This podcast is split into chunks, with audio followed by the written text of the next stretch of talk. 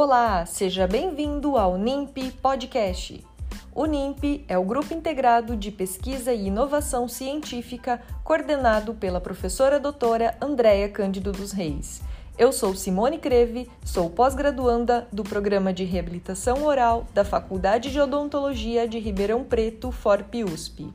Este canal foi criado para compartilhar conteúdos de pesquisadores, clínicos e profissionais ligados à odontologia que trazem informações relevantes aos cirurgiões dentistas, alunos de graduação, pós-graduação.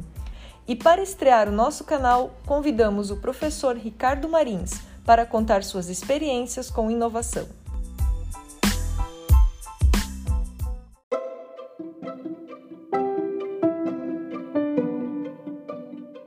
Olá, muito bom dia a todos do Brasil. Trago para vocês saudações da cidade de Vancouver. Especialmente agradeço por esse é, é, especial convite. Fico muito honrado e obrigado pelo carinho. Como vocês sabem, eu não sou professor de inovação. Na verdade, inovação é algo que talvez eu não sei se a gente ensina, se a gente aprende ou se é, a gente nasce com ela, com esse espírito de curiosidade que eu acho que todos nós temos. Eu vou contar para vocês duas das minhas inovações que eu acho que talvez seja uma forma de inspirar, no sentido de buscar esse elemento na vida acadêmica de vocês. A primeira delas é sobre a técnica de microtração sem recorte. Né? Como vocês imaginam, é, essa técnica conhecida no Brasil como a técnica do palito, né? Foi uma inovação que eu fiz diante da existência da técnica anterior do professor Sano, que nós aprendemos, desenvolvemos juntos, mas que havia necessidade de melhorar aquela técnica, né? porque sentar para fazer os recortes daquelas eh, interfaces adesivas com a turbina de alta rotação realmente era uma coisa extremamente difícil, extremamente laboriosa e que de certa forma não trazia uma padronização adequada dos espécimes no final.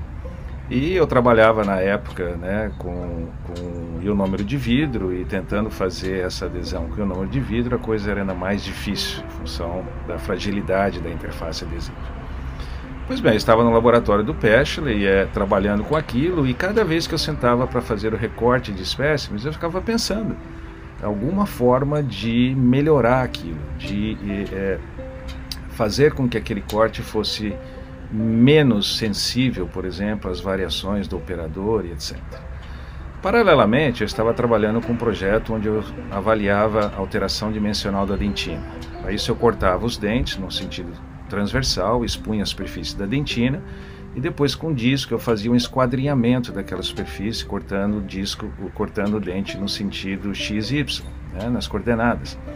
E a superfície parecia então toda esquadrinhada, toda cheia de quadradinhos, os quais eu depois avaliava individualmente nas variações eh, regionais dessas dimensões da dentina.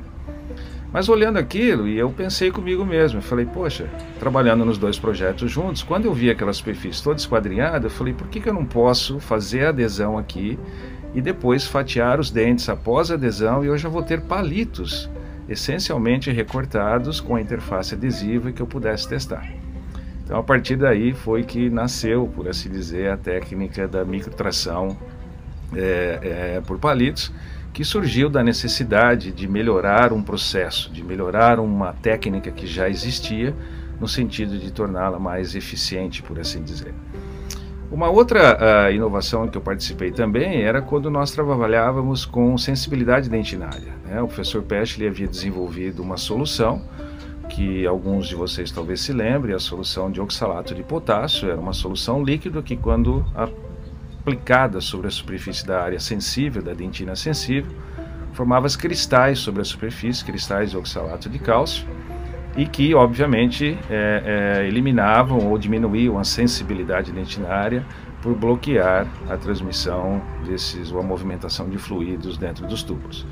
Entretanto, uma inconveniência dessa técnica é, era que exatamente se houvesse necessidade de fazer uma adesão posterior sobre essa dentina tratada com oxalato de potássio, não teria uma adesão adequada, porque os cristais se formavam sobre a superfície e impediam a qualidade de adesão sobre a área.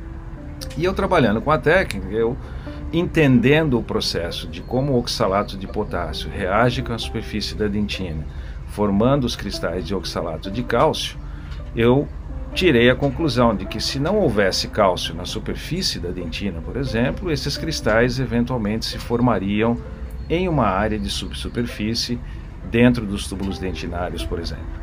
E foi o que eu fiz. Eu, antes de aplicar as soluções de dessensibilização, eu fazia um condicionamento ácido da superfície da dentina, em seguida aplicava a solução e o resultado foi exatamente esse, que os cristais se formavam dentro dos túbulos, diminuindo, ou seja, sendo eficaz com relação à diminuição da sensibilidade dentinária e sem impedir a adesão posterior, haja vista que os cristais não se formavam na superfície. Então essa inovação acabou gerando uma patente, acabou gerando um produto, né, o BISBlock, que foi é, comercializado, talvez seja ainda pela Bisco por muitos anos, e foi uma inovação que surgiu a partir exatamente de uma análise crítica sobre o problema, que era exatamente esse, você conseguir eliminar a sensibilidade, porém comprometer a adesão, e conhecimento, conhecimento de quais eram os mecanismos envolvidos para a formação daqueles cristais e em cima disso trabalhar obviamente o conhecimento para que você pudesse contornar aquele problema. Então, são dois elementos de inovação que na verdade surgem, por assim dizer, de uma necessidade muitas vezes de melhorar um processo que já existe ou de solucionar um problema que acontece em função de você desconhecer muitas vezes os mecanismos que agem ou que interferem naquele processo de produção do resultado que você almeja.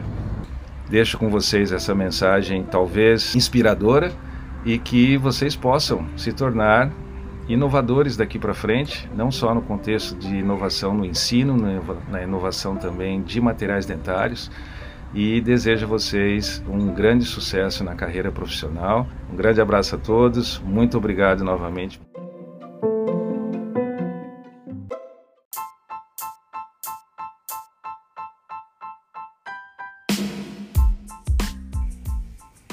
Agradecemos a oportunidade de ouvir o nobre professor Ricardo Marins, que no podcast de hoje nos trouxe uma mensagem com informação, entusiasmo e motivação. Siga as novidades do NIMP no Instagram, arroba NIMP. Esperamos vocês no próximo episódio NIMP Podcast.